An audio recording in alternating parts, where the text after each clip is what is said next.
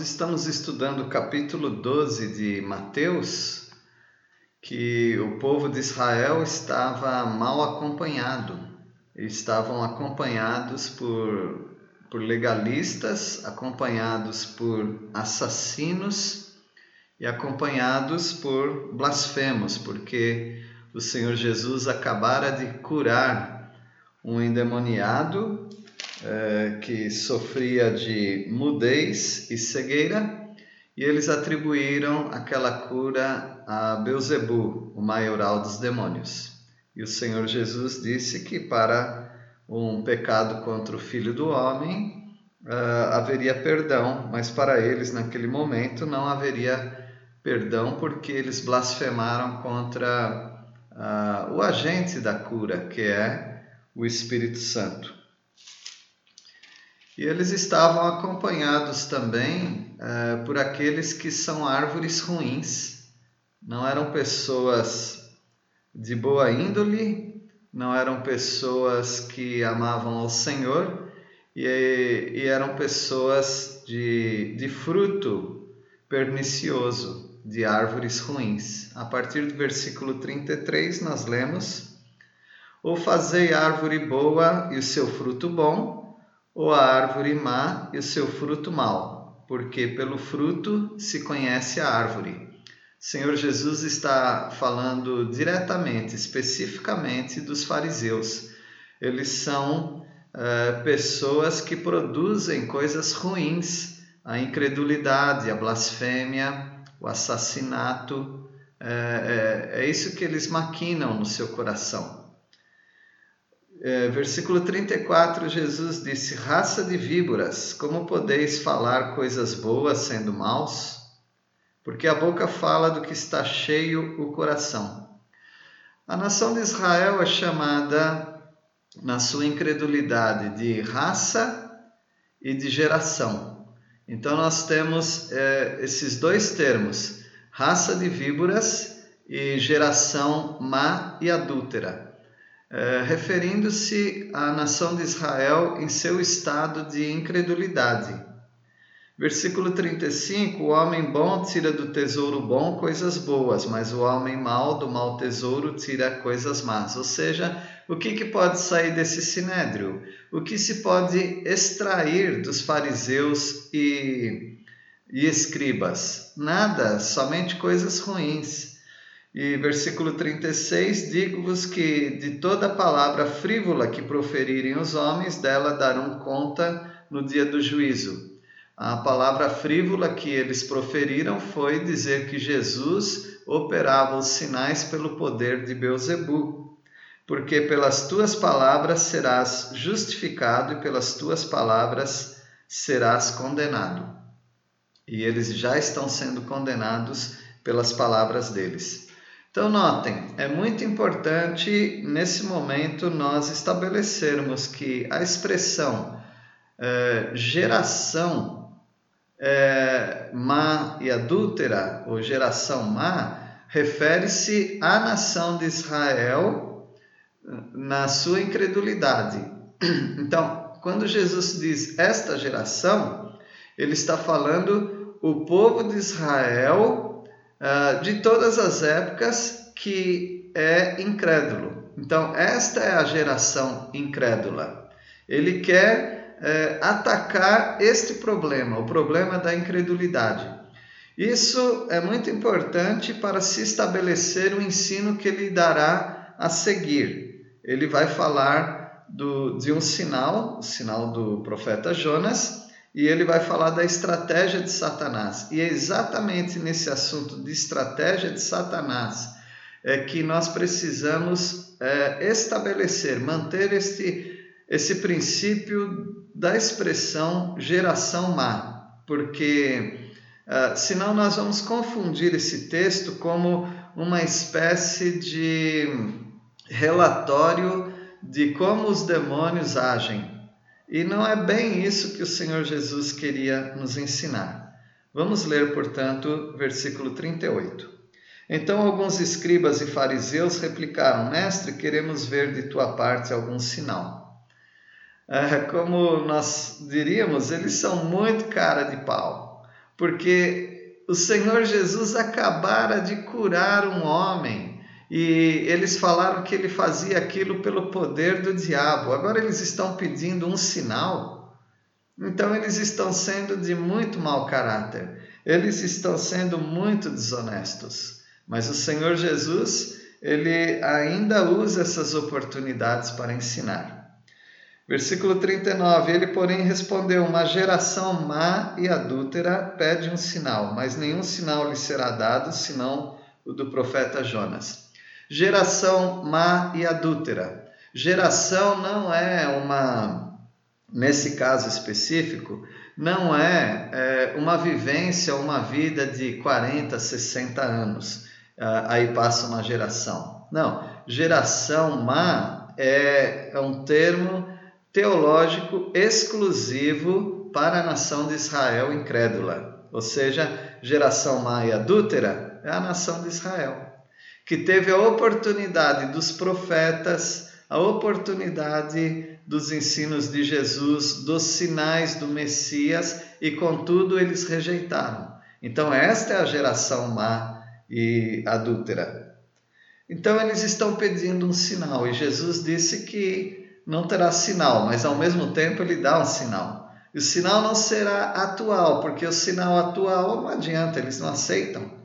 Ele já vem trabalhando com curas, ressurreição, uh, expulsão de demônios, e eles não aceitam nada como uma autenticidade, como uma autenticação do Messias de Israel. Então ele vai voltar para a história a história nos fala de Jonas. Então, quem não acredita na história de Jonas e o grande peixe engolindo Jonas, é, como sendo inspirada por Deus, verídica, verdadeira, genuína, então também não pode dizer que acredita nos evangelhos e na pessoa de Jesus, porque Jesus mencionou a, a veracidade do, do evento de Jonas sendo engolido pelo peixe.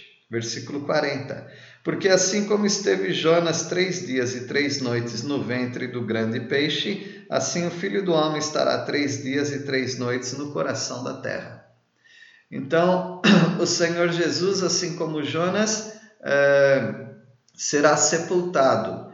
Judas foi, é, melhor, Jonas, Jonas foi sepultado no ventre do grande peixe. Há quem diga, inclusive, que Jonas teria de fato morrido e ressuscitado. Eu não tenho conhecimento para isso. E a palavra de Deus nos diz de Jonas orando dentro do grande peixe, no ventre do grande peixe.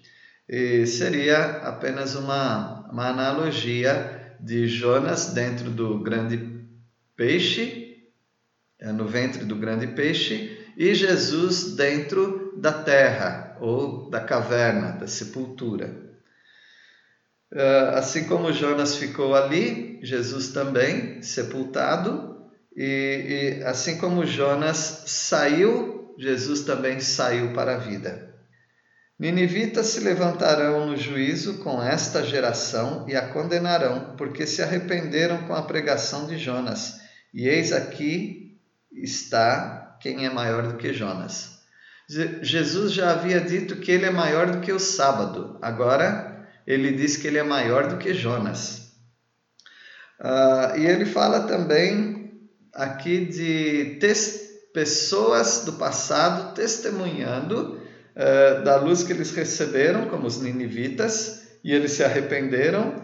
E esta geração, novamente a palavra geração, esta geração, ou seja, o povo de Israel incrédulo, recebendo da luz da mensagem de Jesus e não aceitando. Por isso, uh, os próprios ninivitas condenam a geração incrédula, má e adúltera que é a nação de Israel. Versículo 42: A rainha do sul se levantará no juízo com esta geração e a condenará, porque veio dos confins da terra para ouvir a sabedoria de Salomão. E eis aqui está quem é maior do que Salomão. O Senhor Jesus é maior do que o templo, o Senhor Jesus é maior do que o sábado, ou é o Senhor do sábado. Senhor Jesus é maior do que o profeta Jonas e o Senhor Jesus é maior do que Salomão. O Senhor Jesus então toma para si ah, ah, as palavras derradeiras contra o povo de Israel, contra a geração má e adúltera.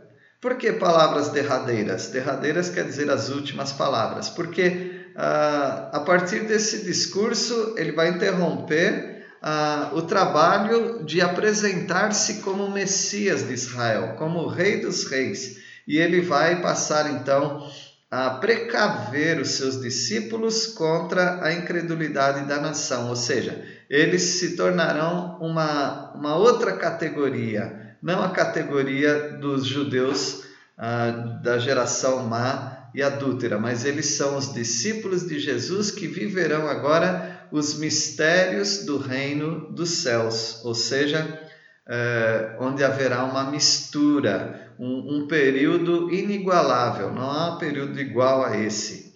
Mas isso fica para o capítulo 13. Continuando nosso estudo no capítulo 12 de Mateus, versículo 43, quando o espírito imundo sai do homem, anda por lugares áridos procurando repouso, porém não encontra. Por isso diz: Voltarei para minha casa de onde saí, e tendo voltado, a encontra vazia, varrida e ornamentada.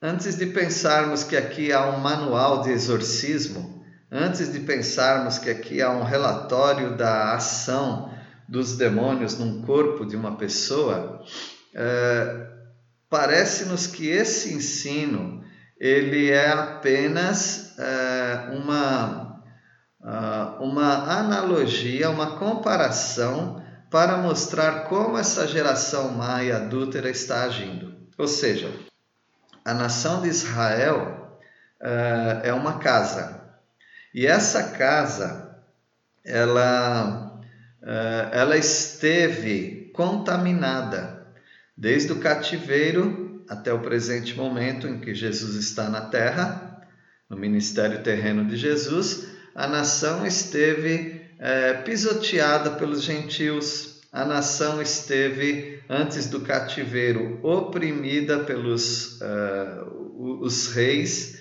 a nação esteve uh, oprimida pela é, pela intenção maligna dos reis, dos falsos profetas, ou seja, se tornou um antro, se tornou um covil dos demônios, da ação demoníaca. E essa casa foi limpa. Sim, o Senhor Jesus deu uma varrida. O Senhor Jesus, com o ensino dele e com os sinais dele, ele está lutando diretamente contra as forças das trevas, contra uh, os falsos ensinos, contra os ensinos dos demônios na nação de Israel. Mas veja o que acontece. Essa casa foi limpa, a casa de Israel, limpa dos ensinos demoníacos, porque Jesus está purificando através dos seus ensinos e das suas ações ah, que demonstram que ele é ungido do Senhor, o Messias de Israel, o Cristo. Mas o que acontece? Ah, acontece que essa nação eh, não se resolveu, não aceitou o Senhor e não convidou o Senhor Jesus para entrar na sua casa. E, e aí então ela abriu a, as portas da sua casa a casa é a nação de Israel, para a reentrada das coisas ruins, dos ensinos demoníacos. Por isso, então, nós lemos, versículo 45. Então vai e leva consigo outros sete espíritos piores do que ele, e entrando, habitam ali. E o último estado daquele homem torna-se pior do que o primeiro. É, notem que é, sete espíritos quer dizer uh, completo, ou seja, saíram aqueles espíritos maus dessa casa, os ensinos ruins, uh, e voltaram outros sete, ou seja, aquela casa vai ficar completamente contaminada de novo. E esse último estado se torna pior. Ou seja, a nação de Israel estava num estado ruim, mas agora piorou porque uh, não apenas eles estavam rejeitando os profetas, sendo que o último foi João Batista, mas estão rejeitando o próprio Messias, o rei da nação. Assim também acontecerá a esta geração perversa. Então, notem, ah, nós, estamos, nós construímos este princípio ah, de analogia que geração má e perversa, ou geração má e adúltera, refere-se à nação de Israel. E aqui, quando ele fala dessa estratégia de Satanás de é, assolar, de tomar de volta uma casa vazia e limpa, é a nação de Israel. Tudo bem, pode ser que haja aí a, mesma estratégia para corpos humanos, de pessoas que são endemoniadas, o demônio sai e elas não se convertem aí, uh, os demônios voltam para aquela pessoa e o último estado dela fica pior. Mas por que, que ele usa a, a expressão que ele já vem usando antes. Assim acontecerá esta geração perversa. Geração perversa não é um corpo humano, geração perversa é, é uma nação, a nação de Israel incrédula. E é isso que está acontecendo com a nação. A nação foi varrida da maldade com o ensino de Jesus, mas não se posicionou em aceitá-lo, Rei dos Reis, Rei da nação, o Cristo, o ungido, o Messias, e o que aconteceu? Os ensinos demoníacos voltam para essa nação e essa nação fica num estado pior do que antes.